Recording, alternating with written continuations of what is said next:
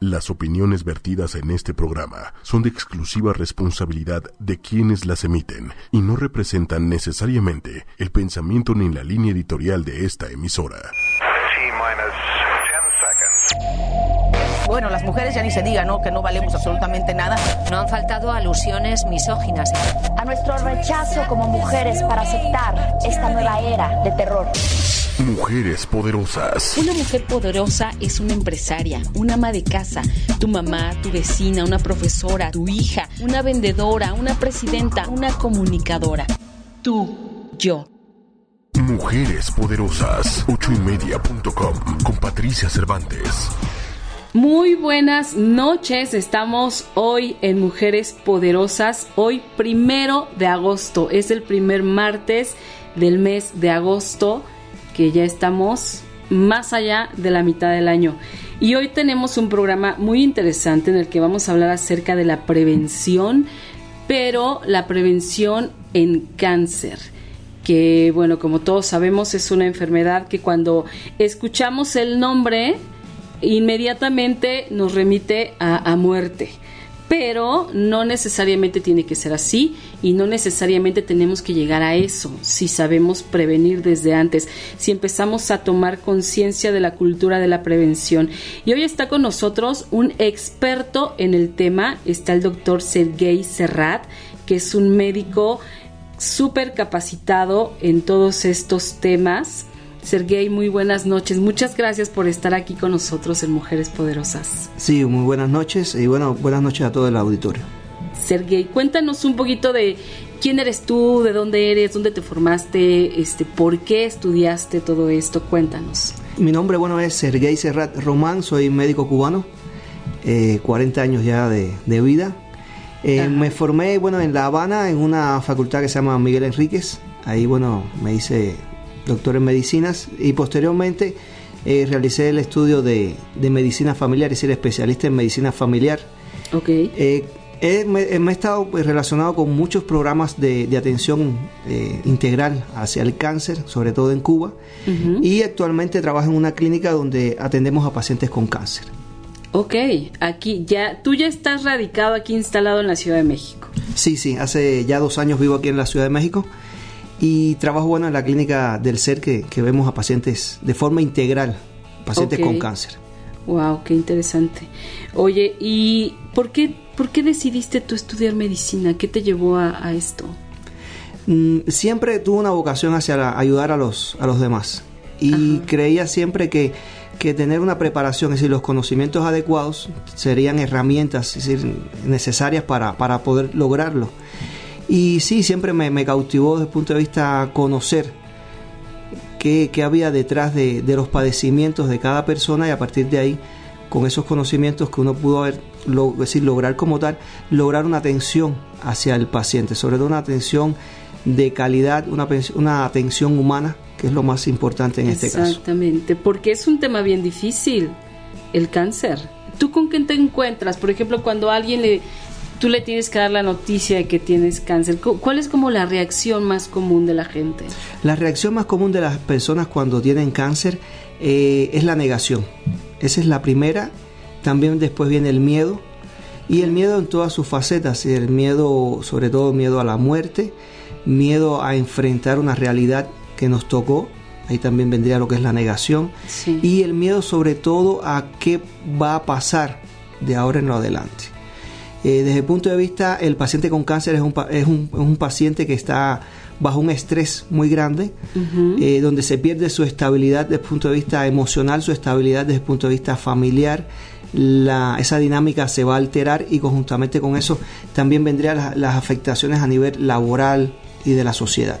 Entonces realmente es un paciente que está muy vulnerable a todos estos cambios. Sí, bueno, debe ser impresionante, ¿no? O sea, tu, tu, vida da un giro de 360 grados cuando te comunican algo así, sobre todo porque, como lo decía al principio, siempre que escuchas la palabra te remite a muerte, ¿no? ¿Por qué? Pues porque sabes que todos tenemos, conocemos a alguien que ha fallecido de, de cáncer justamente y, y, lo primero que se nos viene a la mente es me voy a morir, ¿no?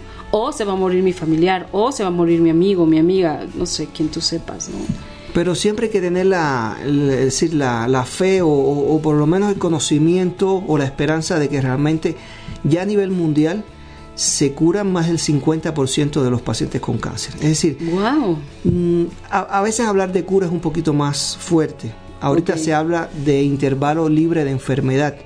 El intervalo libre de enfermedad no es más que aquel periodo de tiempo en el cual la persona está libre de síntomas y signos de su enfermedad. Ok. Pero este intervalo puede ser hasta de 30 años. Quiere decir que si una persona le diagnostica un cáncer a los 60 años, después de todo tratamiento, tiene una sobrevida de 30 años para que nuevamente vuelva el, cáncer, ojalá duremos 90, 100 años. Entonces claro.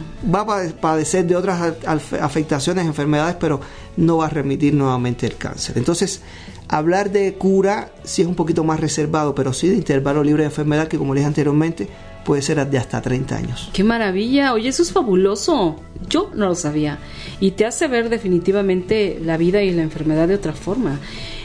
Hoy vamos a hablar de prevención. Yo quiero leer como una pequeña definición que me encontré me parece interesante. Prevención es la acción y efecto de prevenir, es decir, preparar con antelación lo necesario para un fin, anticiparse a una dificultad, prever un daño.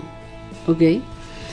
Y bueno, como tú te has dado cuenta, seguramente en México no existe una cultura de prevención. Los mexicanos creemos que nada nos va a pasar o creemos que a nosotros no nos va a pasar. ¿No? Y no, no tomamos cartas en el asunto. Y a veces aunque nos duela algo, aunque veamos que nos apareció algo raro, lo dejamos, como que, ay no, igual luego se me quita, igual sí, ahorita me duele, pero es un dolor que va y viene, va y viene. Pues sí, si va y viene es que está indicando algo precisamente, ¿no? ¿Cómo te encuentras tú cuando llegas aquí a México? Sí te encuentras con, un, con una dificultad grande en ese sentido, ¿no?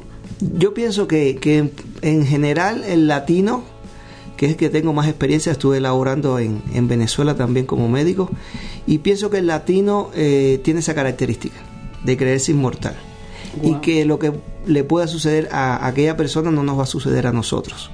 Y entonces realmente eh, sí es un choque bastante grande. Cuando uno está, en, por ejemplo, en Cuba, el, el Estado, se, que no, el que no ha ido a Cuba no tenga conocimientos, eh, se le voy a hacer cortico, cuando pasa un programa de televisión a otro, eh, esos spots o spots de, televisión, los comerciales, los comerciales en vez de ser comerciales, son eh, mensajes de salud. Es decir, ah, realiza el examen de mamas, no comas esto, es decir, todo desde el punto de vista de prevención, es decir, para evitar que pueda suceder cualquier cosa. También hay una, desde el punto de vista de la, de la prensa, es decir, de los órganos de difusión masiva, en la radio hay mucha prevención, es decir, muchos mensajes de prevención. Y cuando todos esos mensajes, esa cultura de, la prevención, del, conocimiento, se te hace habitual, entonces ah, ya normalmente lo ves como algo, algo normal tener que hacerte el autoexamen de mamas, e irte a hacer la prueba de Papá Nicolau, entre otros exámenes. Entonces, Aquí en, México sí pienso que falta un poquito más de, desde el punto de vista de, esta información a, la, población. Que nuestros médicos aquí en México sí lo hacen, sí lo hacen, pero le falta quizás un poquito más de, campo. De difundirlo, ¿no? O espacios en este caso. Ajá, exacto. Pero sí pienso que, que este es un espacio y lo estamos ahorita, lo vamos a tratar de aprovechar para no hacer tanto tecnicismo, porque realmente eh, sí quiero que, lo, que el auditorio eh, pueda comprender que tiene las herramientas en sus manos. Y que no es tan difícil hacerlo, ¿no? Y, que a lo mejor tampoco cuesta tanto como creemos que nos costaría hacernos un examen de, de lo que sea, ¿no? No cuesta tanto. Inclusive ya hay lugares donde se pueden hacer hasta pruebas gratuitas, ¿no? Aquí el caso es como bueno, en este caso que no hay tanta difusión y que para eso estamos, también que nosotros le busquemos como ya, ya de manera personal, es como, bueno, sí, a ver, en tal lado me sale caro, de acuerdo a mi bolsillo, pero voy a buscar otra opción en, en la salud pública, a lo mejor en una institución, eh, no sé, algo que sea más barato, pero que sí sea una prueba que me ayude a todo esto de la prevención. Y por ejemplo, en la cuestión de, del cáncer, ¿qué tipos de cáncer, de cuáles sí podríamos tener una prevención? Sí, sobre todo, eh, ahorita los cánceres de mayor prevalencia, es decir, los que más ahorita nos afectan, estaría el cáncer de pulmón, el cual es más frecuente en los hombres, pero ya las mujeres se están equiparando. Wow. Eh, estaría también el caso de, vamos a hablar de las mujeres, sería el cáncer cervicuterino, okay. que es el cáncer de, de cervix, está el cáncer de mama y el cáncer colorectal. Ahora bien, en el hombre estaría el cáncer, bueno, de pulmón, como dije anteriormente, está el cáncer de próstata, está el cáncer colorectal, que también es distintamente al hombre y la mujer, y ya realmente, indistintamente al hombre y la mujer, también estaría el cáncer gástrico, el cáncer de estómago, estómago duodeno, y ya también podríamos hablar también de cáncer de, de vejiga en este caso. Ok. Entonces, de estos que mencioné, sí se pueden hacer medidas para evitar ese cáncer y otros para detectarlo a tiempo. Ok. Que eso es lo que iríamos viendo poco a poco. Perfecto. Y en este caso, ¿cuáles sí son como tienen como este sentido detectable del que hablas, del que hablas? Vamos a empezar por el cáncer de mama. Ok. Cáncer de mama en la mujer. Hay que decir que el 1% de, de los cánceres de mama dan en el hombre. Es decir, que el hombre no esté exento de que pueda sufrir de cáncer de mama. Okay. Claro, es el 1%. Ahora bien, el cáncer de, mama en la mujer, a partir de los 20 años ya se puede comenzar a realizar por parte de la mujer el autoexamen de mama. El autoexamen de mama que si lo buscamos por internet, lo buscamos por YouTube, es decir, por, eh, eh, eh, te lo explican. Ya nos dicen cómo hacerlo. Cómo hacerlo, pero sí. hay que hacerlo. Sí. sí. hay que hacerlo. No tienen que decírnoslo, hay, hay, que hacerlo, hay que ejecutar la acción. Y por ejemplo, el autoexamen cada cuándo? El autoexamen de mama lo que se recomienda es que se haga una vez al mes, alrededor de 10 días después de la menstruación. Ok y a partir de ahí lo podemos realizar en el baño, lo podemos realizar en nuestro cuarto. Se dice que en el baño es mucho más fácil porque eh, está enjabonada, es decir, eh, está ah, húmedo, enjabonado y, y, entonces la mano sí puede, con movimientos rotatorios por todos los cuadrantes, sí se, se hace de forma es decir, circular y realmente eh, hay ma mayor como área de, de, contacto en este caso. Uh -huh. Terminar siempre con el comprimir un poquito lo que es el pezón para ver si hay algún tipo de salida de, de algún líquido. Okay. Y con, también desde el punto de vista tratar de hacerlo frente a un espejo para ver la simetría. También es importante. Es importante. Siempre hay un seno más, más grande que el otro, más, más levantadito. Es decir, nosotros tenemos una simetría en nuestro cuerpo, pero a veces la, la simetría es muy evidente. Claro. donde puede haber también retracción de la mama, es decir, del tejido se retrae ah. y la piel toma un aspecto como de cáscara de naranja.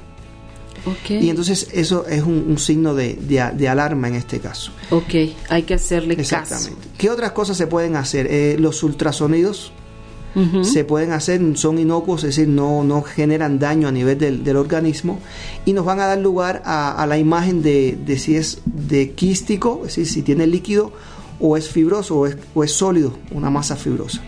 También se puede realizar a partir de los 50 años la mastografía, que posteriormente se puede realizar cada dos o tres años.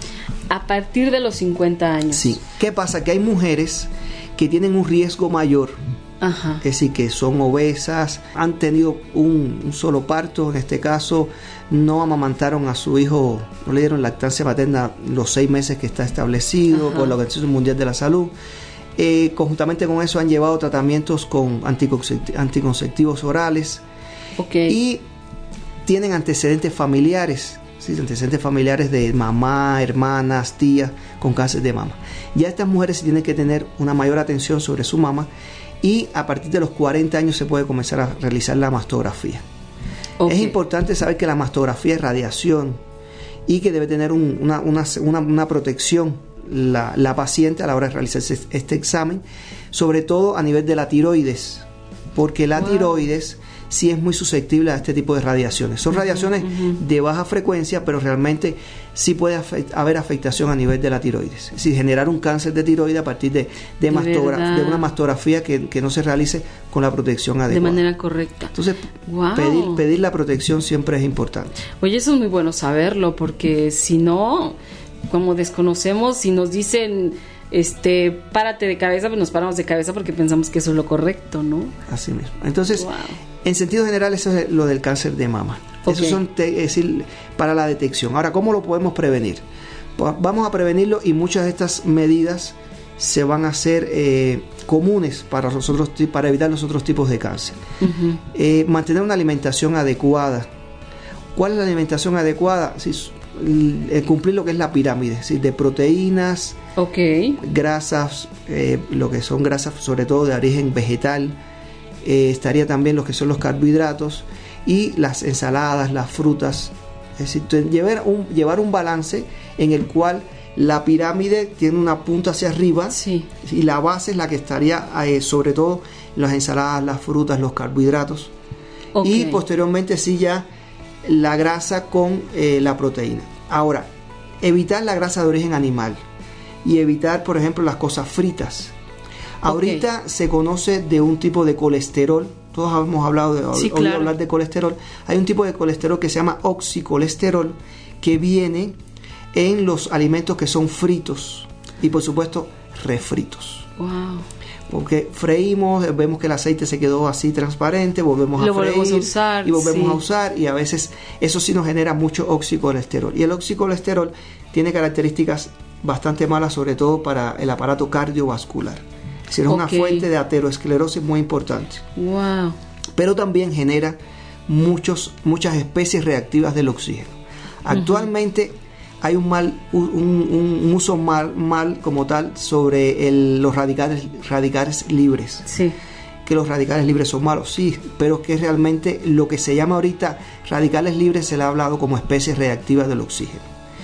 Y no son más que compuestos moléculas que tienen la capacidad de robarle un electrón a otra molécula. Y cuando me robo un electrón a otra molécula entonces ya hago una alteración a nivel de todos estos tejidos y entonces tiene, tiene la capacidad de alterar no solo las membranas de las células, sino también la información genética, es lo que llamamos la parte del ADN. Y cuando afectamos una célula en su composición o en su formación genética, entonces eso es lo que va a dar lugar a la formación de una célula completamente anormal o distinta a la normal. Y ahí empieza el cáncer, porque el cáncer tiene un origen monoclonal, es decir, todo aparece o todo comienza en una célula. Yo le digo siempre a mis pacientes, imagínense que cada célula tiene que dividirse y para dividirse tiene que hacer la fotocopia exacta de una Biblia. Imagínense cuánta información no tiene que hacer. No, bueno. Y a partir de ahí comienzan a haber errores en los determinados genes, que es lo que llaman de onco, llaman oncogenes.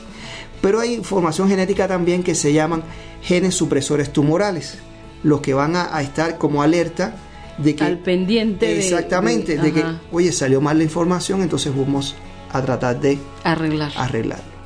Y muchas veces arreglarlo es decirle a la célula o, informarle de que tiene que morir. Es decir, lo que llaman apoptosis o muerte celular programada.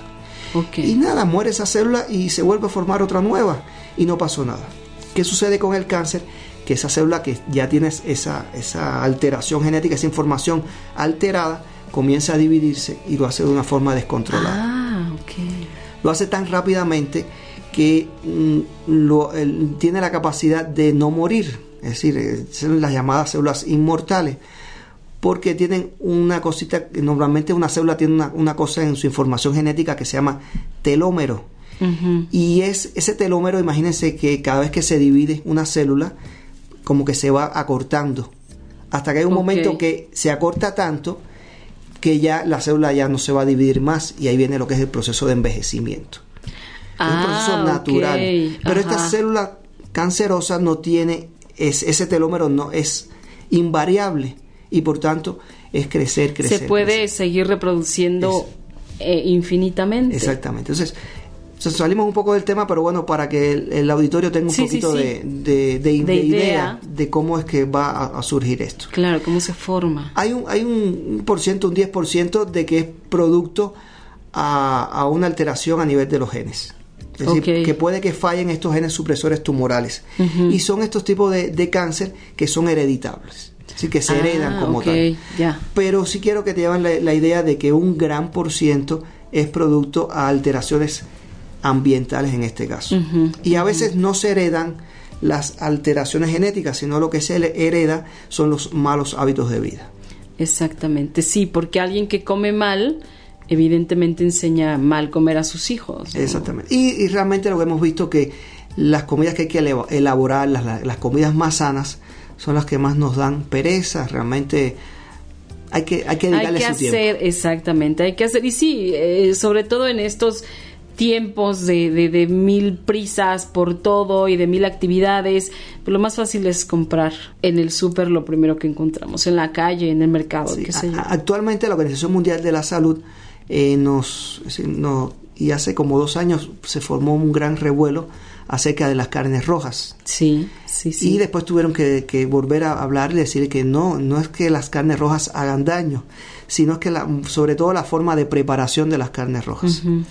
Eh, hay que tener cuidado siempre porque el mantener la carne a fuego directo va a generar una serie de cambios a nivel de su estructura y esto sí realmente es un carcinógeno muy, muy importante. A fuego, a fuego directo te refieres a cuando están en contacto directo con el fuego, Exactamente. no cuando hay un sartén de promedio. Exactamente. Okay. El fuego directo es lo que le va a dar lugar a una temperatura tan grande que va a haber alteraciones a nivel de su estructura molecular y eso va a dar lugar a, esa alteración va a dar lugar que en el interior de nuestro cuerpo se produzca lo que es el, cáncer, células cancerosas. ¿De cualquier tipo de carne? Sobre todo, eh, sí, de las carnes rojas sobre todo. Ok. Y sobre todo el cáncer colorectal. Es el que más tiende a, tener esta, este, es decir, este tipo de, de factor de riesgo, si lo podemos hablar de esa forma. Sí. Otras veces que hacemos carnes a la parrilla, cae la grasa en el carbón y ese humo que sale, entonces son los llamadas... Eh, las aminas heterocíclicas policíclicas, así que son eh, compuestos, perdón, eh, hidrocarburos eh, aminos policíclicos y estos son los que van a provocar que también tengan alteraciones a nivel de la carne. ¿Qué es lo que se recomienda? Que cuando vamos a hacer una carnecita hacia la parrilla, precocinarla anteriormente. Ah, ¿Para qué? Para que la exposición al fuego sea lo menos posible. Aparte, no hacerlo todos los días como. Claro, sí, no, no es tan común. Y entonces, bueno, desde el punto de vista de, de las otras cosas que podemos hablar, sería eh, el hábito de fumar. Y el hábito de fumar sí lo vamos a hablar desde el punto de vista de muchos tipos de cáncer. No solo, no sobre, no solo del cáncer de pulmón, sino también del cáncer de mama, cáncer de lengua, de esófago, de laringe, cáncer de vejiga, de riñón, de páncreas. Eh, se dice que de los 8 millones de personas que pueden fallecer en, al año en el mundo a causa de cáncer, 2 millones está relacionado directamente con el hábito de fumar. O sea, el cigarro es de lo, de, lo más dañino que podemos hacer. Sí, es el, factor de, es el factor de riesgo demostrable que más causa eh, cáncer a nivel mundial. Y desde el punto de vista tiene alrededor de 3.800 compuestos químicos en su humo. Ay, no, por Dios. Eh, están las llamadas nitrosaminas, Que, que, son altamente cancerígenas a nivel de nuestro, de nuestro cuerpo, en el interior de nuestro cuerpo, y realmente está asociado con un gran número de, cáncer. No solo el fumador activo, y eso hay que tenerlo presente, está también el fumador pasivo, el cual mm, no fuma. Sí, pero acabas fumando. Tristemente no fuma. de todos. Sí, eso es terrible. Fíjate que yo en, en, otra, en otra empresa donde estaba trabajando, éramos cinco personas en una sola oficina. Tampoco digamos que era una oficina muy grande, pero éramos cinco personas. De esas cinco personas, cuatro fumaban. Yo era la que no fumaba. Entonces imagínate, yo me echaba los cigarros de todos. Era impresionante. Y aparte de los cigarros de todos, pues todo el tiempo estaba oliendo obviamente horrible el pelo, la ropa, todo, ¿no? Pero en ese entonces, pues yo no sabía que me hacía tanto daño, ¿no? Y, y fueron años, o sea, Sí, realmente es, bastante, bastante, bastante perjudicial. Inclusive si eres una fumadora o una mamá que ha fumado, una señora, una mujer que ha fumado mucho, cuando te embarazas no es que ya dejé de fumar en mi embarazo y ya estuvo, ya no va a pasar nada con mi bebé. No, aún así, ¿no? Porque se te queda en el organismo. Hay muchos estudios que, que nos dicen que, que, a partir de los siete años de, de, haber dejado de fumar es que se logra una desintoxicación de nuestro organismo. Siete años. Siete años. Pero eh, no quiero ser pájaro de mal agüero, pero realmente eh, sí el daño yo pienso que, que sí puede ser mucho mayor del que podemos imaginar. Sí, claro. Y desgraciadamente hemos visto que, que la, la etapa esta de la adolescencia hay muchos jóvenes Uf, que puede ser por múltiples motivos, ir probarlo, seguir a moda. moda, etcétera, y que entonces tengan este este mal hábito de mal hábito. Entonces realmente cómo podemos lograrlo o cómo podemos evitarlo, hay que evitarlo. Y ya si tenemos fumamos como tal, hay que tratar de hacer todos los mecanismos para tratar de, de eliminar De como no tal, de hacerlo. no hacerlo. Es muy difícil, la nicotina es un, es decir, las personas tienen una dependencia a la nicotina tan fuerte y es una droga, claro, una droga legal, pero es tiene una Súper dañina. súper dañina y, y tiene y las personas hacen una habituación muy grande al a, al, a al- este al cigarro. Yo, por ejemplo, de repente oigo gente eh, cercana, amigos o amigas que me dicen, ya dejé de fumar, llevo un mes sin dejar de fumar, pero ahora la paso horrible porque ahora me la paso comiendo. O porque ahora este, me la paso tomando café como loco o como loca. Es como esta necesidad de suplir una... Una dependencia de Por otra. ¿no? Sí, realmente la, el- la dependencia es muy grande y, y es real. Genera una, un estado de ansiedad muy grande y hay instituciones que sí prestan la ayuda desde el punto de vista para lograr sal- sal- sal- saltar ese paso. Sí, porque al final es una droga. Sí, pero sí se puede lograr, sí se puede lograr una porque adicción. es una adicción. Hay que hacer un compromiso con la persona que uno más quiere y hacerle ese compromiso de que voy a dejar de fumar. A esa Claro. persona que más te interesa en el mundo. Claro. Y a partir de ahí es el compromiso que, que te puede hacer llegar a, a- a- a eliminar como tal este mal hábito.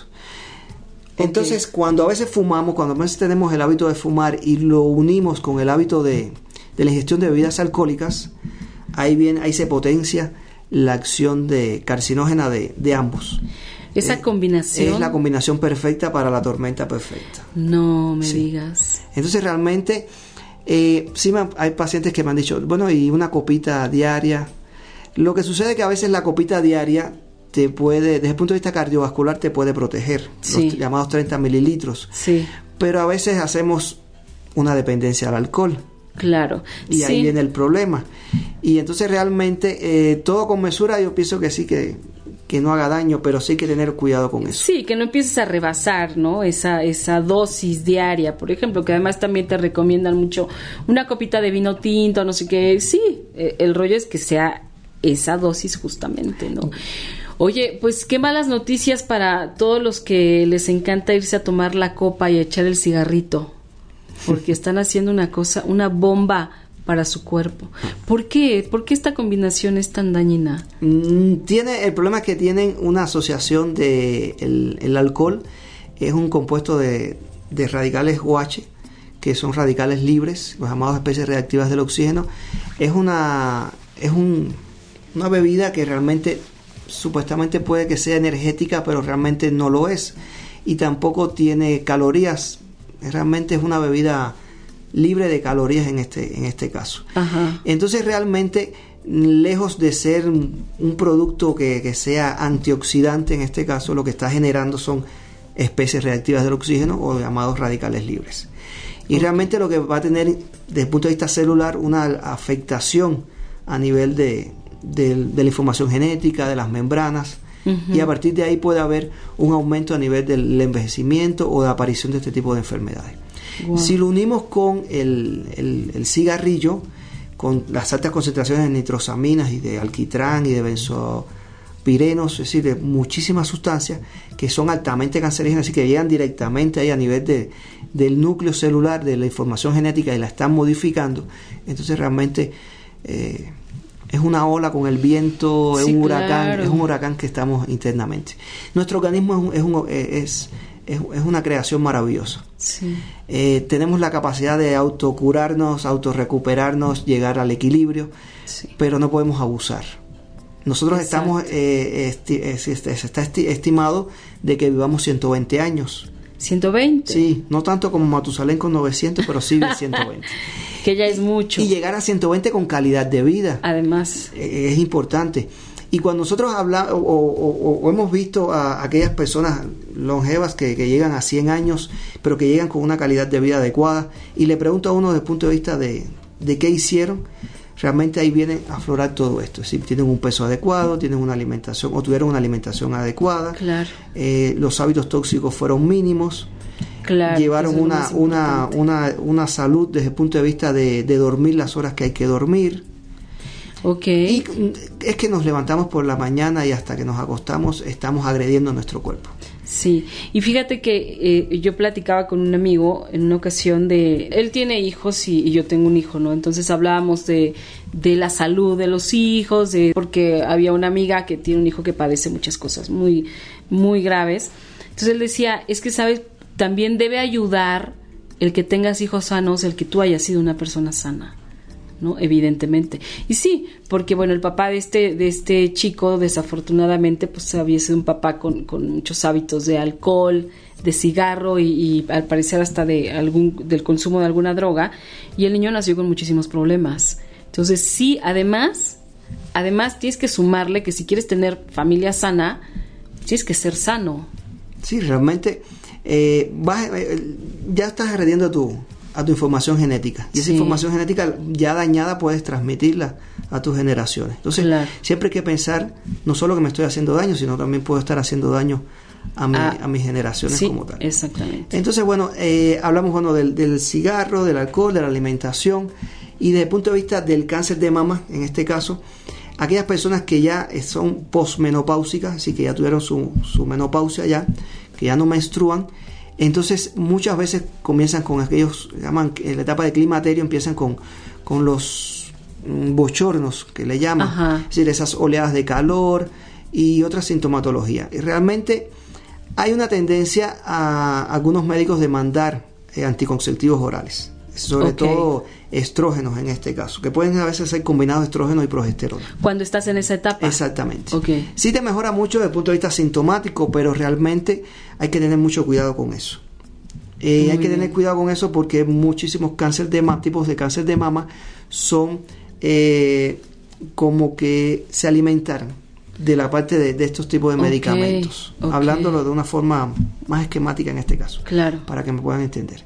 Y entonces, ¿qué sucede? La persona, es decir, la mujer, ya no tiene bochornos ni nada, pero sí está consumiendo. Provocando. Exactamente, tomando el medicamento y esto sí puede generarle la aparición de un cáncer de mama. Entonces, mucho cuidado eh, que se, siempre se lo prescriba un especialista y que tenga un seguimiento mucho mayor sobre esa paciente. Claro. Y, y no autorrecetarnos, ¿no? Porque como a nuestra vecina le funciona y me dijo, entonces yo voy y lo compro y me lo tomo. Exactamente. Entonces hay que tener una vigilancia extrema Claro. y por supuesto debe indicárselo a un especialista y ese especialista tiene que tener la visión de que realmente hay que tener un seguimiento sobre Sí. el paciente. Sí, porque cada, cada organismo es totalmente diferente. Exactamente. Yo, mi abuelo, hablando de, mi abuelo vivió 85 años y fumó toda su vida Wow. y, y- y- falleció, pero no, no le dio cáncer nunca. Tuvo una neu- Ok. bueno, sí tuvo una neumonía al final, pero realmente si uno empieza a tomarse, bueno, que mi abuelo fumó muchísimos años y no le dio cáncer, a mí no me va a dar. No, Claro. es- eso es un librito que, que- que es una cajita de sorpresa. Entonces, Sí, no sabes. vamos a jugar Nunca con la sabes. Con, el, con ese riesgo que ya está demostrado. Y, y aparte, como lo decíamos al principio, no sentirnos los superhombres o las supermejores o, o decir esta clásica frase de de algo me voy a morir, ¿no? Y entonces, bueno, esa es como la justificación para seguir fumando, seguir bebiendo, seguir comiendo, seguir haciendo mil cosas. Exactamente. Entonces, bueno, ya hablamos del cáncer de mama. Hablamos Ok. de la mujer, el cáncer cervicuterino o cáncer de cervix. Ya a partir de que la mujer eh, comienza su, su vida sexualmente activa, ya debería comenzar a hacerse un examen que se llama examen citológico o examen de Papá Nicolau. Ok. Es un, es un raspado que se hace eh, con un espejo, es decir, lo hace el especialista, Ajá. y toma una muestra a nivel del, del, del, del cuello uterino, así hacia afuera, e internamente también del orificio interno. Es una prueba citológica, es un poquito, quizás un poquito desagradable, quizás un poquito molesta, pero es un momentico nada más.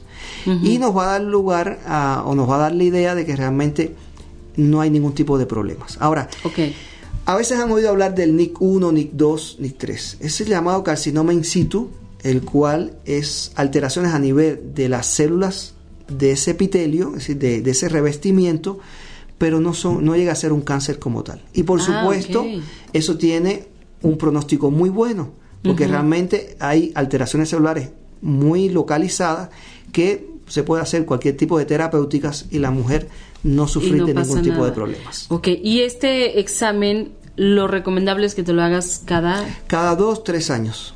¿De veras? Sí, realmente eh, se debe hacer cada dos o tres años. Eso sí hay, eh, las instituciones aquí en México están bien eh, establecidas y se realiza sin, sin ningún tipo de, de problemas. Wow. Eh, otra cosa importante ya serían las medidas, porque esta sería detección, las Sí. medidas para evitarlo. Sobre todo, eh, evitar la promiscuidad. Y evitar la promiscuidad, sobre todo para evitar las enfermedades de transmisión sexual. Sobre todo la del virus del papiloma humanos Que ahora es tan el común. PVH, exactamente. Eh, se dice que hay alrededor de 100 serotipos o, es- o tipos de virus de este papiloma. No, bueno. De, ese- de esos 13 serotipos son los que se dice que son carcinógenos, es decir, que pueden alterar o modificar la información genética y provocar un cáncer. Sobre todo el serotipo 16 y 18, que la vacuna, la famosa vacuna que ahorita Sí. se está poniendo, es para ese tipo de virus que representan el 70% de las causas de cáncer cervicuterino. Ah, ok. Porque realmente hacer una vacuna no es tan sencillo y a veces no se puede hacer para todos los tipos de serotipos. Entonces, Ok. ¿qué se determinó? Que estos eran los serotipos que más provocaban cáncer y por tanto hacia ahí se, se destinó las investigaciones de la vacuna. Ok. Entonces, pero al final es la prevención, es evitar la enfermedad de transmisión sexual. Con las técnicas de la barrera y la que más te puede proteger es la utilización del condón. Es la que más te puede proteger. Lo otro, tener una pareja estable y el no llevar al tema de, de la sexualidad como un tema tabú.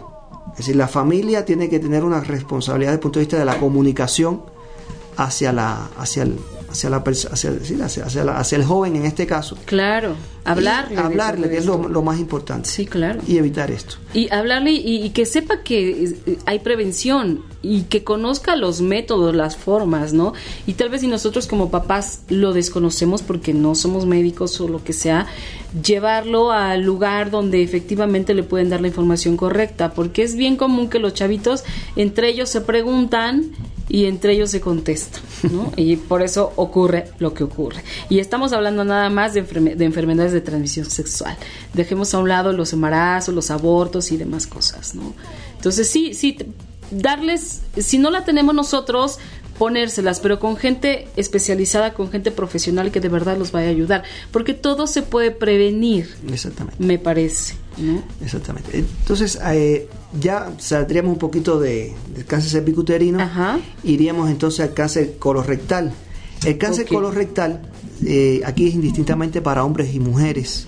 Se dice que a partir de los 50 años, no, realmente a partir de los 40 años, perdón, ya el médico debe, aunque sea una vez al año, realizar un examen físico que incluya el tacto rectal. Ok, estamos hablando de cáncer de comúnmente. Colon, ah, perdón, colon y recto.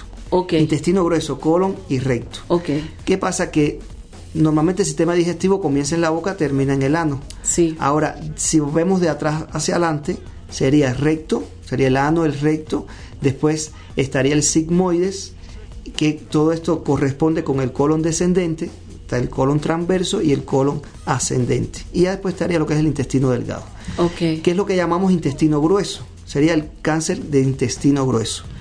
Hay dos tipos de cáncer de intestino grueso. Está el cáncer derecho y cáncer izquierdo. El más frecuente, el más agresivo, es el cáncer de colon izquierdo. Y el de colon derecho es un- menos invasivo y menos frecuente. Ahorita, Ahora bien, se dice que a partir de los 40 años se debe hacer un examen médico en el cual el, el doctor debe realizar un, un tacto rectal, porque la mayoría de los tumores se asientan a nivel del recto. Hay otro examen a partir de los 50 años que es la rectosigmoidoscopía, no es más que un tubito que, que es flexible, ahorita es flexible, el cual llega a, a visualizarse recto y sigmoides. Y nos da la medida de que realmente puede ocurrir o puede haber algún tipo de alteraciones. Sobre todo la presencia de pólipos, que son como unas yemitas que crecen internamente en el intestino grueso y que tienden a malignizarse en algún, en, en algún momento de la vida. Ok. Eso a partir de los 50 años se puede realizar después, cada 2, 3 años se podría realizar. Claro, hay otro examen que es mucho menos invasivo, que mm, se llama eh, sangre oculta en heces fecales. Ah, Ese examen eh, es muy sencillo, un copro, coproanálisis, en el cual la persona mm, cuando se lo vaya a realizar tiene que estar, es preguntar muy bien en el laboratorio porque no debe realizar una serie de, de acciones antes de, es decir, no debe estar tomando aspirina, es decir, antiagregantes plaquetarios. informarse antes, de hacerse. Sí, para que no dé un falso positivo. Exacto. Y lo que va a hacer es que es una, una sustancia que se va, va a teñir a la hemoglobina y nos puede dar lugar a, a la información de que si tenemos sangramientos eh, rectales o no. Que evidentemente a simple vista jamás los vamos a poder ver. Exactamente, porque es microscópico como tal. Ok. Entonces, eso sí puede ser un signo de alerta. No irnos siempre con la- el diagnóstico más fácil de hemorroides, porque es la, Ah. la causa fundamental de sangramiento rectal. Se confunde. Entonces decimos, tengo sangramiento rectal, ah, eso es hemorroides. Toma esto, toma lo otro. No, hay que tener una, una precaución mucho mayor, es decir, nosotros también preocuparnos desde ese punto de vista y entonces exigir de que realmente se nos haga un examen físico más profundo. Ir al médico, Y si exactamente. realmente es hemorroides, bueno, felicidades en este caso, pero si no, acabo de tener un paciente que eh, con cáncer de, de colon, colon Sí. izquierdo, el cual estuvo casi un año con sangramiento. No me digas. Y él me decía, yo sabía que tenía algo, pero no quería, como que lo negaba en este caso. Híjole. Al final, bueno, todo bien, pero, pero es lo que digo, que a veces nosotros nos confiamos o no queremos asumir la... Me parece que es el miedo el que nos lleva a todo esto El al miedo. final, ¿no? Es que sí sé que me está pasando algo, sí sé que tengo algo, pero qué miedo ir porque no quiero que me digan. Pues no quieres que te digan, pero de todas maneras lo tienes. O sea, y es mejor justamente prevenir. Y si no se puede prevenir, cuando menos actuar a tiempo. O que sea menos complicado todo el proceso, lo que tengas que pasar. Exactamente. Ahorita, eh, desde el punto de vista serían de los métodos de, de detección. Para evitarlo o prevenirlo, como dije anteriormente, evitar bueno lo que es el hábito de fumar, las bebidas alcohólicas, un peso adecuado y sobre todo la, la parte esta de, de evitar los productos enlatados que presentan nitrosaminas, eh, la forma de elaborar las carnes, sobre todo las carnes rojas, y aumentar nuestra dieta desde el punto de vista de comer ensaladas, verduras, frutas, es decir, eh, alimentos que tengan una mayor cantidad de fibras en este caso. Es esencial para evitar el cáncer colorectal. Y en este caso, digo, no sé, igual estoy haciendo una pregunta muy tonta, no lo sé, pero ¿tiene algo que ver el sexo anal con esto o El, no? el sexo anal tendría que ver desde el punto de vista de ser un se- el sexo sin protección.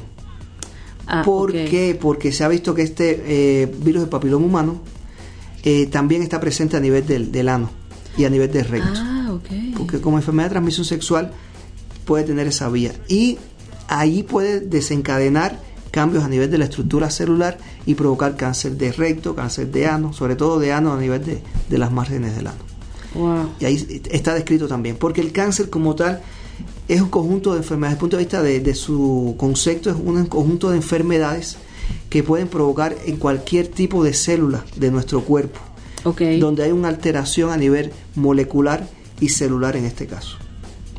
Entonces, Qué lo que pasa es que hay unos que son muy frecuentes y otros que no son tan frecuentes. Exacto. Ese es el punto realmente, ¿no? Es- Entonces, bueno, ya estaríamos hablando después del cáncer de próstata en el hombre, Ok. para hacerlo equitativo. Ok. Eh, es uno de los cánceres más frecuentes, pero los de- uno de los de mejor pronóstico. ¿Por qué? Por la detección que se hace a tiempo.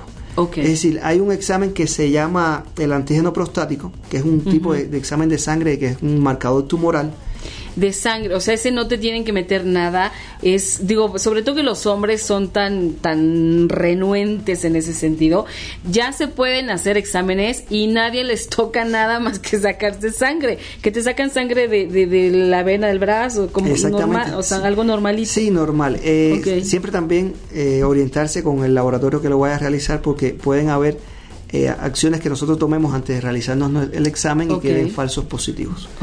Entonces, bueno, eh, este eh, antígeno prostático puede estar elevado. Si está elevado, tampoco hay que alarmarse. ¿Por qué? Porque hay afecciones que son benignas, es decir, que son buenas, que pueden dar lugar a resultados positivos del, del antígeno prostático. Ok. una hiperplasia prostática, una inflamación a nivel de la próstata, una, una prostatitis, pero realmente a veces montamos mucha bicicleta y nos hacemos el examen y nos puede dar elevado. Fumamos Ah, mucho y también nos puede elevar el resultado. Entonces, pero sí, si está elevado ya es un signo de, de- de alerta. Y ahí vendría entonces el examen que sí realmente nos, nos es desagradable, que es el, el tacto rectal. Ok. Es importante porque al realizar el tacto rectal eh, tenemos eh, la idea o podemos palpar la próstata y la, con- la consistencia de que note el especialista, entonces sí nos puede dar lugar a, a un signo de, de alerta o no. También ahí se harían eh, biopsias, que se hace una biopsia con, por aguja de aspiración fina, una agujita, y se hace un estudio citológico de- del contenido celular pero que, como les dije anteriormente, es muy frecuente, pero también es uno de los de mejor pronóstico porque la detección se puede realizar mucho, muy, muy temprano en este caso. Claro. Hablaremos entonces también del cáncer de piel, que ahorita no lo mencioné. Cáncer de piel que es muy frecuente, sobre todo porque por la exposición a las ra- radiaciones ultravioletas. Eh, debemos de evitar la exposición al sol, si lo vamos a hacer, mm, evitar el horario entre 10 de la mañana y 4 de la tarde, porque la incidencia de la radiación es mucho mayor. Entonces, eh, eso hay que evitarlo como tal. Y si no lo podemos hacer porque a lo mejor nuestro trabajo, lo que sea, nos obliga a estar Utilización de bloqueadores solares. Ok, de esa manera prevenimos. Exactamente. El bloqueador solar no es, no, no, no, no es aplicándolos una sola vez y ya. Eso tiene un, un horario de, de tiempo de vida y entonces realmente que hay que también documentar. X número de veces, dependiendo del que uses. Exactamente. Este, hay que leer bien, informarse bien cuál es el que más nos conviene. Y también por todo esto de que si eres de piel más blanca o más morena, también eso tiene mucho que ver. Tiene mucho que ver. Hay- Ok. a- actu- hay- actualmente ya hay estudios que, que- que dicen que las cámaras estas de, de bronceado son, Ajá. son un factor Son de riesgo. exactamente. ¿no? Factor de riesgo importantísimo para, para desarrollar cáncer de, de piel. Ok. tenemos que tener un tic siempre presente, es decir, todo lunar o manchita en la piel que aumente de tamaño, que pique, que arda o duela o cambie de color es un signo de, ala- de alerta. Normalmente eh, estas lesiones en piel comienzan a, a- a crecer de tamaño, siempre la tuvimos, entonces un día determinado empieza a crecer de tamaño, hacerse de forma irregular, es decir, ya no es una cosa circular, sino es una cosa como estrelladita, como en forma de trébol, es decir, de forma irregular. Y internamente puede tener varias tonalidades de color y esto es lo que nos puede dar lugar a un signo de alarma. Ok. Si le sumamos que nos empieza a doler, a arder, a picar, es decir, a darnos escosor, a darnos, ¿cómo se dice aquí? la Que nos pique Comezón. comezón. Ajá. Es importante. Fíjate, respecto a eso, nos había escrito Lorena Juárez, dice que ella tiene como, que le había salido como un grupo de verrugas, que aquí le llaman, pero que son como lunares en grupo, y que eso de repente le da mucha comezón. ¿Es normal porque es una verruga o sí tendría que hacerse un examen o algo así? Lo más importante es que acuda a un dermatólogo y que éste le realice una biopsia. Es decir, le, le haga una Excel, es decir, le quite lo que es este tipo de lesiones y todas las lesiones que se quiten de piel debe realizarse un estudio anatomopatológico, es decir, una biopsia en este caso, que es lo que nos va a dar como tal el diagnóstico eh, de certeza. Ok. A pesar de que es muy frecuente el cáncer de piel, eh, en- con excepción del melanoma, que es muy invasivo, muy agresivo, Sí, sí. pero independientemente de todo, aunque sea melanoma, si lo detectamos a tiempo, el pronóstico es muy bueno. Perfecto. Entonces realmente no hay que tener miedo, es decir, tenemos la preocupación, vamos al especialista y que él realice la, El examen el examen y el tratamiento adecuado. Pero siempre que nos vayamos a quitar algo de nuestro cuerpo, sobre todo en la piel, hay que realizar una biopsia, hay que exigirlo, Ok. porque el diagnóstico definitivo lo da la anatomía patológica, es decir, lo da la- el resultado de la biopsia. Wow. Increíble. Entonces, bueno, ese es el cáncer de piel. Habíamos, nos habías contado acerca también del cáncer de lengua. Exactamente. Sí, el cáncer de lengua que no es tan frecuente, pero sí aparece. Sí, Y- fíjate- y está muy relacionado con el hábito de fumar. Ajá, hace poquito eh, en una junta con unas personas, alguien de repente en la junta menciona a otra persona que no llegó a la junta, entonces lo que pasa es que está pasando por un momento muy difícil, la, la, la. tenía un afta en la lengua que no se le quitaba, este, se ponía los clásicos remedios caseros, no se le quitaba y fue al doctor pero porque le empezó a doler mucho. O sea, ya llevaba él como un mes haciéndose 20 mil curas y demás de las que les decían y no sé qué, pero solo porque le empezó a doler más fue al doctor y resulta que le dijeron que era cáncer de lengua. Así mismo es. Qué impresión. Ahí, ahí están las llamadas lesiones eh, blancas que, que es- están presentes a nivel de la lengua o a nivel de la, de la boca en este caso. De cualquier parte de Sí, la de boca. cualquier parte de la boca. Y, y son lesiones blanquecinas que, y a veces hasta oscuras, sí, sí, son lesiones blancas, lesiones negras, y son lesiones premalignas. No quiere decir que ya tenga el cáncer, pero sí son lesiones premalignas. Y es interesante lo que me dices desde el punto de vista de las aftas, porque son muy frecuentes, Sí. son multifactoriales Sí. y son, tienen, cuando estamos muy estresados nos pueden salir, cuando tenemos una hiperacidez nuestra boca puede salir, la alimentación, sobre todo con, con alimentos un poco ácidos, y realmente hay muchas causas que pueden provocar este tipo de lesiones, pero son lesiones que se autolimitan, se autocuran y no deben de pasar más de 15 días con este tipo de lesiones. Hablaremos entonces del cáncer gástrico, Sí. cáncer de estómago. Ok. Aquí quiero hacer algo, es decir, algo interesante. El cáncer de estómago es uno de los cánceres más frecuentes. Eh, ahorita, eh, desde el punto de vista de la detección temprana de este cáncer, hay un examen que es un poquito molesto, que es la, Ajá. la- la- la endoscopia, Ok. Pero realmente muy necesario. Ahora, ¿quién serían candidatos a hacerse este examen? Hay pacientes que ya pasan ya los 40 años y que sufren de las llamadas gastritis, Sí. ah, las llamadas gastritis crónicas, Sí. pero solamente se hace el diagnóstico por la, por la clínica, porque realmente no se, no se pasan el, el tubo, realmente no, se tragan el tubo en este caso. Ok.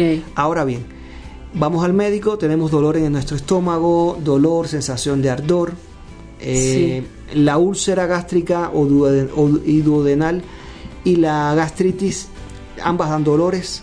Claro, la gastritis tiene la característica de dar más dolor cuando... Más fuerte. es- no, es un dolor en- a nivel de, de- de la boca, de lo que llaman boca del estómago, Sí. que se va hacia la, la- la- si se irradia hacia el abdomen, Se expande. se expande.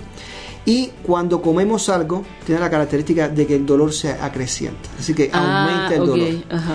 En la úlcera pasa lo contrario, es decir, el dolor es a nivel de lo que llaman boca del estómago, a nivel Sí. del epigastrio, eh, es un dolor sordo y cuando comemos algo tiende a aliviarse el dolor. Hay veces que se tiende a ali- aliviar y después vuelve nuevamente. Ambas se tratan desde el punto de vista farmacológico con eh, antihistamínicos H2, juntamente con esos como es la cimetidina, ranitidina, bueno, etcétera.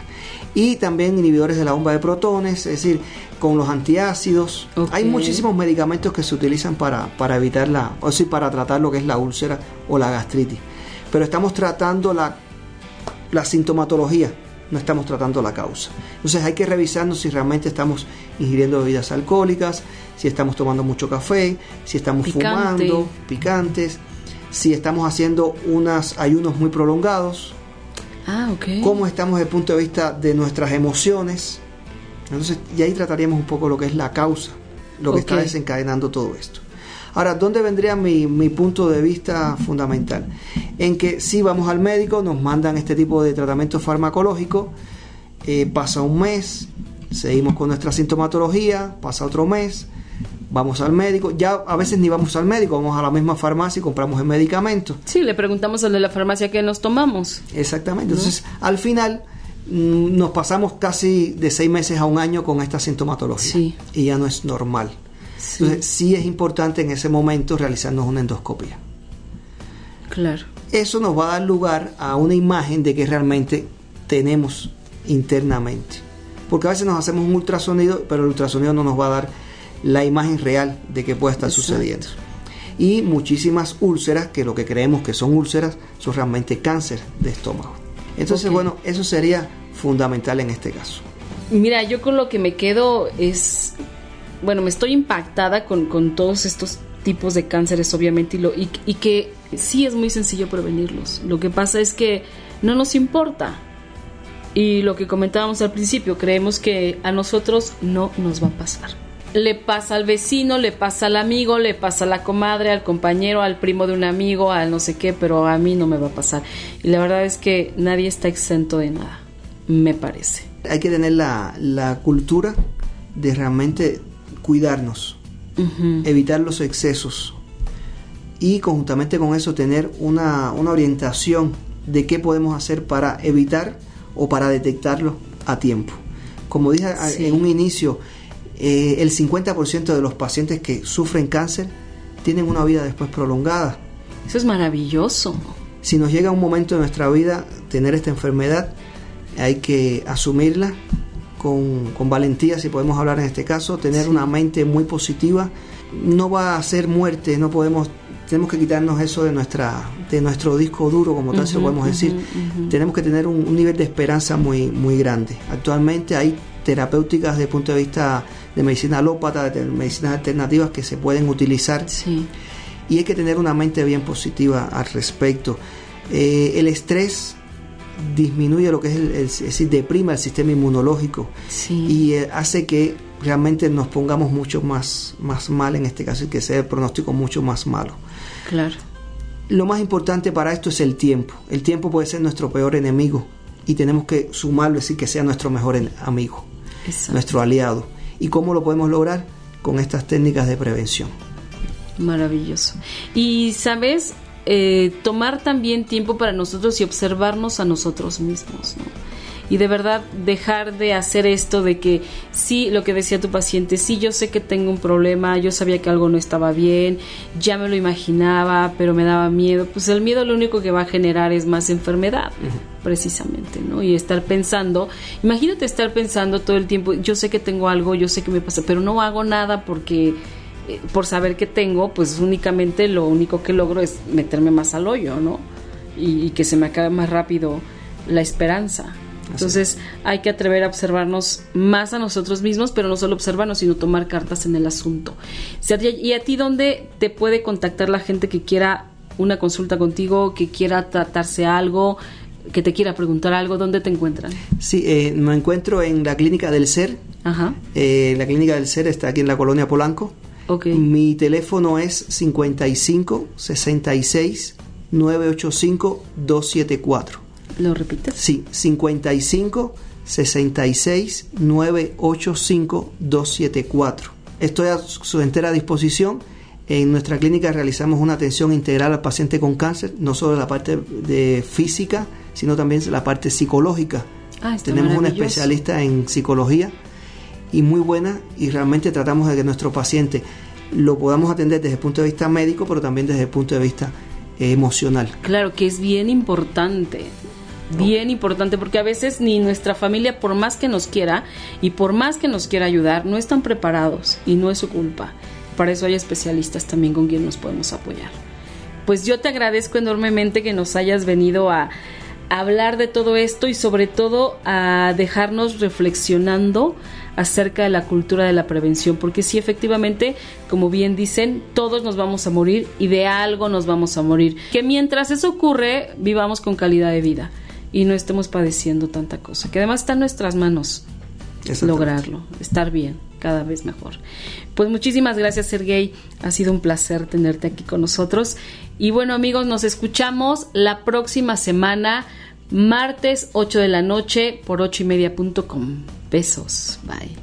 Si te perdiste de algo o quieres volver a escuchar todo el programa, está disponible con su blog en ochoymedia.com y encuentra todos nuestros podcasts de todos nuestros programas en iTunes y Tuning Radio. Todos los programas de ochoymedia.com en la palma de tu mano.